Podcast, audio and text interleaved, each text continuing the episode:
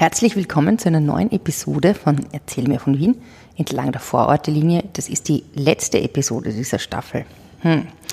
In dieser wunderbaren Staffel waren, wir haben ja angefangen in Hütteldorf, wir waren in Breitensee und Penzing, wir waren in Otterkring, wir waren in Hernals, wir waren auch in Währing und zwar zweimal, einmal im Türkenschanzpark und einmal im Cottage. Und heute zum Grande Finale geht es weiter nach Döbling. So. Servus Fritzi. Servus Edith. Erzähl mir von Wien. Gerne. Erzähl mir von Wien. Geschichte und Geschichten präsentiert von Edith Michaela und Fritzi Kraus. Fritzi, die letzte Folge dieser Staffel unserer, an der, entlang der Vorortlinie führt uns nach Döbling. Viele werden sagen, dass die ähm, S45, die ja eigentlich die Vorortlinie ist, weitergeht. Warum reden wir nur ähm, bis Döbling über die Vorortlinie? Naja, weil die Vorortlinie ist ja schon Ende des 19. Jahrhunderts gegründet worden und die hat eben gereicht von Hütteldorf bis Heiligenstadt. Mhm. Und erst wie sie zur S45 geworden ist, also in den 80, 1980er Jahren, dann erst ist diese, als S45 geht sie eben weiter, ist sie verlängert worden. Aber die Vorortelinie, also die Originalvorortelinie, endet in Heiligenstadt. In Heiligenstadt. Heiligenstadt ist ein ähm, Teil von Döbling, ja. ähm, dem sogenannten Nobelbezirk. Wir haben jetzt schon öfters von den Eingemeindeten und ähm, Vororten gehört. Ich finde, interessant, dass Döbling noch viel mehr Vororte äh, umfasst als andere ja, Bezirke, zehn. nämlich zehn, zehn gell? Mhm. Was sind denn die zehn? Oh Gott, na schauen wir mal zusammenbringen. Also Oberdöbling, Unterdöbling, mhm. äh, Sievering, mhm. Heiligenstadt, mhm. Nussdorf. Nussdorf. Äh, dann ähm, Neustift und Salmansdorf sind eingemeindet worden. Also 38? sind 38, nicht eingemeindet, sondern sind 38 vom 18. zum 19. Mhm. Bezirk gekommen. Äh, dann Grinzing, mhm. Kallenberger Dorf mhm. und Josefsdorf. Wow, das ist ganz schön weit. Also das heißt, es geht von wirklich vom Gürtel bis de facto in den Wienerwald an die Grenzen. Naja, du hast ja die alle, mhm. das Kahlengebirge. Also genau, die, das Kahlengebirge. Die Wiener Hausberge gehören zum 19. Bezirk. Mhm. Drum ist auch, äh, äh, ich glaube, über 50 Prozent Landschaftsschutzgebiet. Wirklich? Ist in Döbling, ja. Aha, das sind, ähm, ja, sind viele Weinberge dort und? Von, ja, und von diesen, äh, und in diesen 50 Prozent sind 15 Prozent ungefähr landwirtschaftliche Fläche. Entschuldige nochmal die Zahlen. Es sind 50 Prozent? Über 50, also 51. Geschützte, Land. landschaftsgeschützte Fläche. Mhm. Mhm. Und in diesen enthalten sind 15 Prozent Landwirtschaft, landwirtschaftlich genutzte Fläche, mhm. was ja kein Wunder ist. Weil dort die, weil der Grinzing ist und die ganzen Weingärten. Die ganzen Weinberge. Mit denen äh, wir uns aber jetzt heute nicht beschäftigen. Mhm. Ähm, es geht ja entlang der Vorortelinie. Ähm, was sind denn die Teile von Döbling, die da entlang der Vorortelinie sind? Oder was sind denn die Stationen? Eigentlich? Die Stationen sind Grottenbach, Grottenbachstraße. Mhm. Äh, und dann Oberdöbling und Heiligenstadt. Früher hat es noch eine Station Unterdöbling gegeben, die ist aber, gibt es nicht mehr. Okay, und ähm, bei Döbling hat man ja immer so eben dieses Ding, es ist so ein Nobelbezirk und die Wiedeln und Ding, aber auch das ist nicht ganz richtig. Das ist eine bisschen falsche Wahrnehmung, weil das ist an und für sich ein durchmischter Bezirk, oder? Ziemlich durchmischt, weil du brauchst nur einen Karl-Marx-Hof mhm, Da waren wir schon übrigens, anhören, ja, anhören. Genau, es gibt sehr viele Gemeindebauten, also das hat das sowohl das Rote Wien der Zwischenkriegszeit auch, als auch das Wien der Nachkriegszeit sehr bewusst äh, gemacht, dass sie mhm. dort äh, also in diese Gebiete äh, Gemeindebauten äh, hingebaut haben. Ist eventuell ganz interessant, dass es einen gibt in der Silbergasse, äh, Eck Bielrothstraßen oder in der Gegend, die von der 1950 noch von Josef Hoffmann erbaut Wirklich? Wirklich? Der hat da noch gelebt? Offensichtlich. Offensichtlich. Also es war nicht so, dass der das irgendwann einmal in den, weiß ich nein, nicht, nein, 20er nein, Jahren der sich überlegt hat. 80, ich glaube 18, 70er Jahren.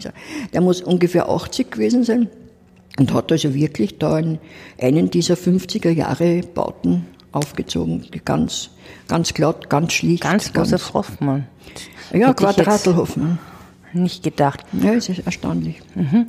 Ähm, du hast noch von einem, in unserem Vorgespräch noch von einem zweiten Architekten gesagt, der ein Schüler von Theophil Hansen war. Wie war der jetzt? Äh, Da habe ich jetzt den Connex vergessen. Was hat der mit Döbling zu tun gehabt?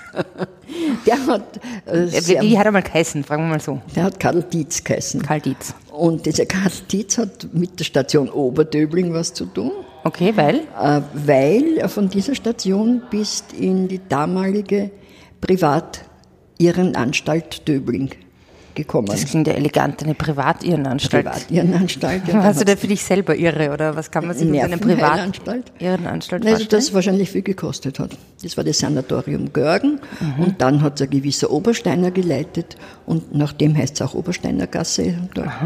Jetzt ist es ein, äh, jetzt ist das, äh, das Bezirksgericht drinnen. Das ist ja irre, das ist ja irre dass Irre. in der Irrenanstalt das Ja. Bezirksgericht drin ist. Ja, lustig. Und die haben also wirklich äh, bekannte Insassen gehabt. Der Nikolaus Lehner, der Dichter, äh, zum Beispiel. Dann eben dieser Karl Dietz. Warum war der dort?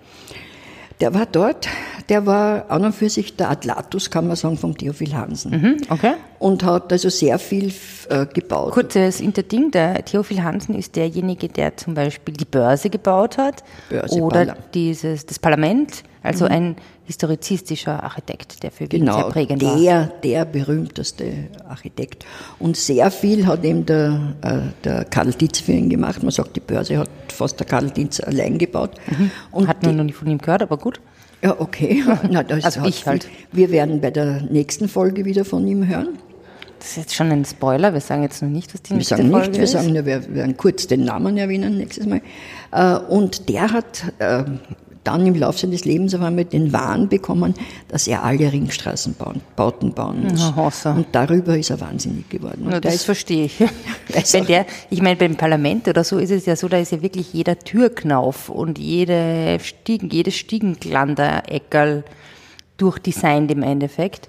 Und ich meine, wenn du alle Ringstraßenbauten äh, architektonisch umsetzen willst, ich meine, da musst du irre werden, eigentlich. Ja, wobei ich glaube, gerade beim Parlamentsgebäude ist der Theophil Hansen halt schon dahinter, weil das natürlich wahnsinnig äh, Repräsentativ ist. repräsentativ Na ist. klar. nicht? Und die Börse, ja schon, aber halt nicht, nicht dieses, dieses Mhm. der hat nicht diesen, dieses Image gehabt. Ja, und dann ist noch ganz eine interessante Person dort gewesen. Ja, genau. Also dieser Dietz hat. Ja, dieser Wald- Dietz ist dort ja. Mhm. auch gestorben. Lena ist auch dort gestorben. Ja, und dann, wie gesagt, ist noch eine Frau dort gewesen, die nicht dort gestorben ist, aber ganz interessant ist. Und zwar die Luise Coburg. Aha, wer ist Luise Luise Coburg? von Coburg natürlich. Das war die Schwester von der Kronprinzessin Stephanie, also von der Frau vom Kronprinz Rudolf. Äh, Und die war mit Philipp Coburg verheiratet, hat, äh, du kennst ja die Spargelburg?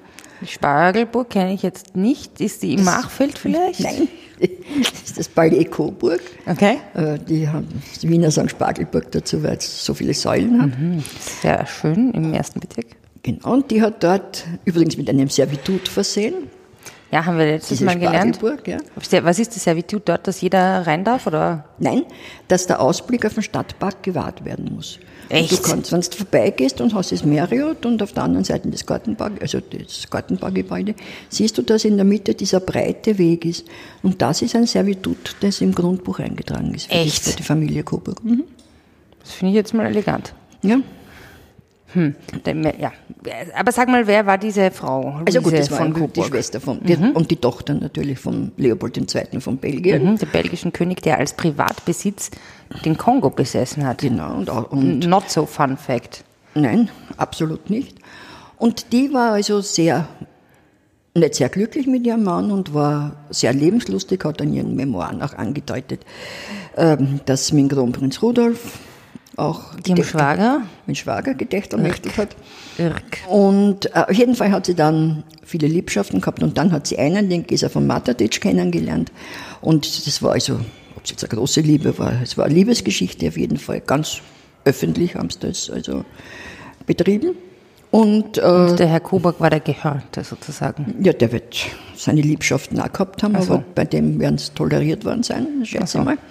Also jedenfalls hat der Kaiser Franz Josef gefunden, das war, muss dir vorstellen, 1898, also schon nicht mehr Nicht so mehr ganz. grauer Vorzeit, nicht im Mittelalter, äh, gefunden, dass er äh, das ehrenrührig ist und hat den Coburg gezwungen, dass er mit Matacic ein Duell ficht. Was? Ich hätte gedacht, Duelle waren urverboten. Ja, was Kaiser ist. Wenn, aber der Kaiser hat dann gesagt, hey, deine Ehre ist gekränkt, du musst dich mit dem Deppen. Genau. Ich glaube nicht, dass der Philipp Coburg wollte, aber auf jeden Fall der ist Wer will denn schon ein Duell? Das ist Ja. so bescheuert. Er ist ziemlich schwer verletzt worden an der Hand, ich glaube, er hat. Ja, egal. Und ähm, hat aber nichts genützt. Seine Frau ist dann mit dem Matacic durch die Lande gezogen, hat wahnsinnig viel Geld ausgegeben. Ja. Hat überall Kredit natürlich gehabt, weil jeder wird geglaubt haben. okay. Ihr Vater, der belgische Vater- König, wird schon zurückzahlen im Zweifelsfall. Der Vater hat aber dann überall verlautbaren lassen. So nicht. so nicht. Und dann hat So viel wirft der Kongo dann doch nicht ab. Naja, wird schon abgeworfen haben, aber der hat es für sich selber verwenden wollen. Und Ja. dann hat, angeblich hat sie auch Unterschriften ihrer Schwester gefälscht auf Wechseln. Also es war auf jeden Fall so, sie hat sie dann irgendwo äh, doch, äh, er überredet sich einem, oder halt mit sanfter Gewalt vielleicht überredet sich einem Konsiliar, also ein Konsilium von Ärzten zu stellen und die haben sie alle für unzurechnungsbefunden, äh, unzurechnungsfähig befunden und sie ist eben in diese Privat-Irrenanstalt Döblin eingeliefert Das ist worden. ja schon sehr arg. Und dann hat aber der Matacic, Matacic sie irgendwie befreien können. Das war wahrscheinlich eine romantische Geschichte. Und sie sind geflohen, ich glaube in die Schweiz oder nach Frankreich. Und dort ist sie wieder untersucht worden und die haben ihm gesagt, na, sie ist Nicht irre. schon zu, sie ist nicht irre. Gut, und sie ist dann aber verarmt gestorben. Weil wir eben gerade in der Obersteiner Gasse sind, auf der anderen Seite ist das Rudolfinerhaus. Ja, Äh, das war die, das ist gegründet worden vom äh, Jaromir Mundi, dessen Statue du sicher schon gesehen hast, wenn du am Donaukanal entlang gefahren bist. Ähm, also der war Gründer mit, äh, mit dem Hans Wilczek zusammen der Rettungsgesellschaft, der ersten Wiener Rettungsgesellschaft. Wo ist da ein Denkmal von dem? Äh, wo, der, wo die vordere Zollamtstraße oder die hintere Zollamtstraßen in, den, äh, in, den, in die Donaukanal. Ja, aber das ist, in eine, ist das eine Büste? Ja, Aha. Also es ist, es ist so ein Gebäude, steht äh, So ein. Backsteingebäude. Genau. Ach so. Davor steht er. Und die haben eben eine Krankenpflegeschule gegründet. Der Herr Wilczek und der Herr Mundi. Schule, ja, genau. Und haben den Theodor Billroth, der in Wien war, überredet, dass er Bittelroth war ein Arzt. Der hat Arzt, der herausgefunden. Chirurg. War das nicht? äh, Genau, ein Chirurg war das. die erste Magenoperation, glaube ich, in Wien durchgeführt, also die erste größere. Und die haben ja. den Kronprinz Rudolf dann als Protektor gewonnen. Und darum heißt Protektor Mundi. und haben's, äh, heißt es Rudolfinerhaus. Und der hat eben die Schirmherrschaft übernommen. Und das ist ein. Krankenhaus. Und das ist jetzt also das Nobel-Krankenhaus in Wien. Ähm, es hat Höhen und Tiefen gehabt. Es ein Belegspital. Was ist das? Belegspital ist, dass du mit deinem eigenen Arzt hinkommst. Aha. Und äh, hat dann Tiefen, in den 70er Jahren Tiefen gehabt, dann haben sie den Fellinger, weiß nicht, ob der, der noch was sagt, der Karl Fellinger, Nein. war ein sehr berühmter Internist und der hat sehr viel äh, also Patienten aus dem Nahen Osten gebracht. Aha. War auch der Leibarzt vom Schah von Persien. Der zudem ist er allerdings ins Hotel Bristol gefahren. Ja, Was, was du für Sachen weißt, echt. Naja, also ich meine, den Leib, dass du den weißt, wie der Leibarzt vom Schah in den 70ern Naja, war. der Leibarzt ist vielleicht äh, eh blöd, weil, äh, der, äh, naja, er wird schon nach Teheran angeflogen sein. Er war auf jeden Fall ein Liebling. Der Schah ist sehr oft zu Untersuchungen gekommen. Nach Wien. Na, aber was ich nämlich bei dem immer nicht mit diesem Rudolfinerhaus und dann gibt es ja noch das Rudolfiner Spital im dritten Bezirk, das Rudolfspital. verwechsel- Rudolfspital, die verwechsel ich immer. Also, Ja. ich meine immer, aber die verwechseln die beiden. Ja, das ist Rudolf, da ist ein Spital halt. Und wobei es städtisches nehme ich an. Das weiß ich eigentlich gar nicht. Und die, das Rudolfinerhaus ist eben äh, von einer Gesellschaft wird es betrieben. Hat es abgesehen von diesen Krankenhäusern, hat es da eigentlich auch Industrie gegeben? Wir haben jetzt über Landwirtschaft zuerst gesprochen und, und viel landschaftsgeschützte Fläche. Gab es auch eben Gewerbeindustrie im 19. Der Bezirk? Gewerbe sicher viel und Industrie, also man, da kann man drei Betriebe nennen. Äh, den Greven Stift, das war eine Automobilfabrik, äh, die der, zum Beispiel das äh, Auto äh, produziert haben, in dem der äh, Thronfolger Franz Ferdinand gefahren ist, wie er erschossen worden Sarajevo? Ist. In Sarajevo. Das ist aber nicht sehr ruhmreich für die Firma Grevo. nein, aber die- In aber- unseren Autos werden Thronfolger erschossen. Ja, aber unsere Autos machen auch Höhenstraßenrennen. Also das war, Unsere, okay, na gut, das ist ein Das Argument. ich. Das ist dann zum, äh, ich glaube, von der Firma Mann übernommen worden. Nicht vom Bäcker, sondern MAN. Und dann hat es die Zacherlfabrik gegeben. Ja, das ist überhaupt mein, einer Ganz meiner wichtig. Ja, im orientalischen Stil. Ja, das ist nämlich das Beispiel für das erste Corporate Storytelling. Die haben nämlich Mottenschutzmittel verkauft ähm, und haben einerseits die Fabrik, in der sie dieses Mottenmittel aus ähm, Pelargonien und Chrysanthemum. Chrysanthemen, verzeih, also aus dem, es kam aus dem Mittleren Osten jedenfalls, Nahen Osten, diese Pflanze ursprünglich hergestellt haben, nämlich im, ähm, gebaut wie eine Moschee in Isfahan. Und es ist immer noch im Besitz der Familie Zachal. Man kann manchmal eben einen Tag des Museums oder so rein. Aber was die auch gehabt haben, die hatten zwei Geschäfte am Graben. Und die waren auch so auf orientalisch. Also die Zacharin hat das, glaube ich, heißen, oder? Hat halt, hat sich wieder gespiegelt im Design. Und das finde ich ist ein ganz besonders tolles Beispiel für ja, Storytelling in der Unternehmenskommunikation. Ja, aber am, also am, am berühmtesten, also ich meine, die Fabrik ist schon sehr berühmt, äh, ist das Zacherlhaus. Was das gar nicht, wo ist das wieder? Das Zacherlhaus ist ums Eck vom Stephansdom.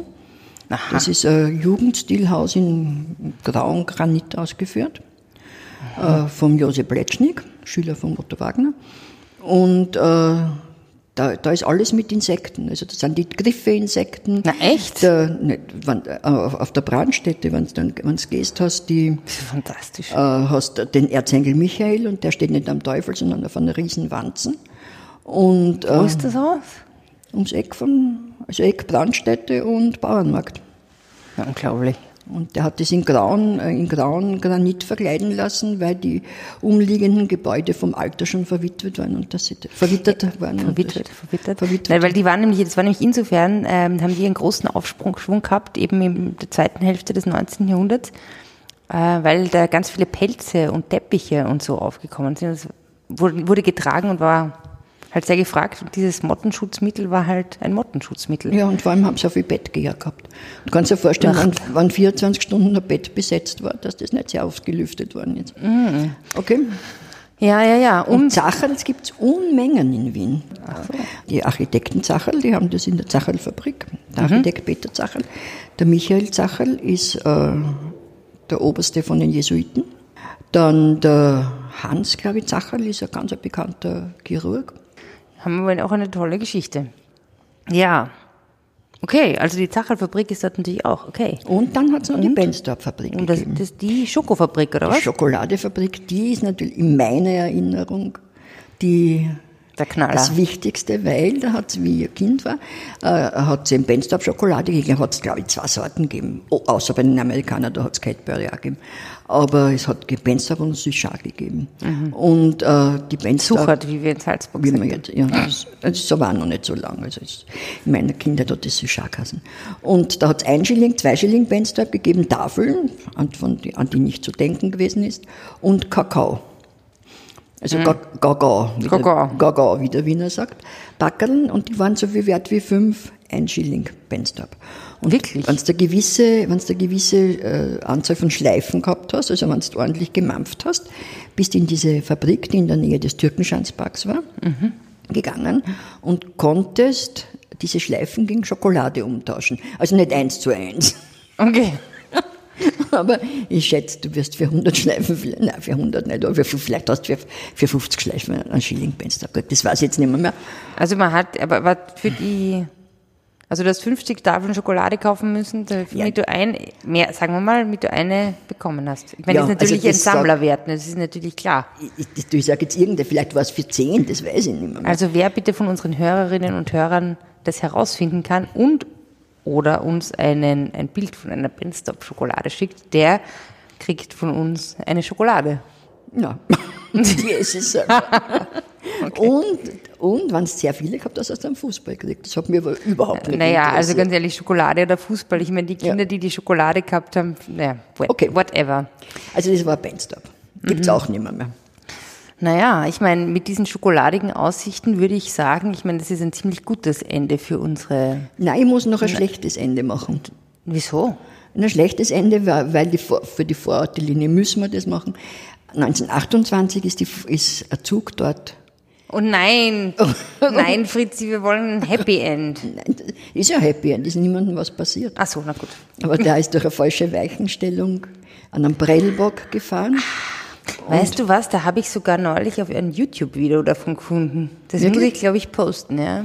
Okay, das wusste ich nicht. Also auf jeden Fall ist der Zug kopfüber, die Lokomotive, kopfüber in die Gunoldstraßen Na. gefallen. Und Gott sei Dank ist dort wieder, ich meine, da, normalerweise sind dort Straßenbahnen gefahren. Also da ist gerade keine gefahren und es ist niemand verletzt worden. Und aber es war eine ziemliche Schwierigkeit, den Zug wieder die Böschung hinaufzubringen. Naja, aber eigentlich muss ich sagen, die gute, es ist doch eine recht gute Geschichte Das für ein Finale. Nachricht, ja. ne? Gute Nachricht, äh, alles, alles, Zug fährt, fährt weiter. Zug fährt ab. Zug fährt ab. Und jetzt? so fährt ab. Ja. Ja, ja, hey, aber ich finde, ja, das ist ja- doch, das ist ein schönes Ende.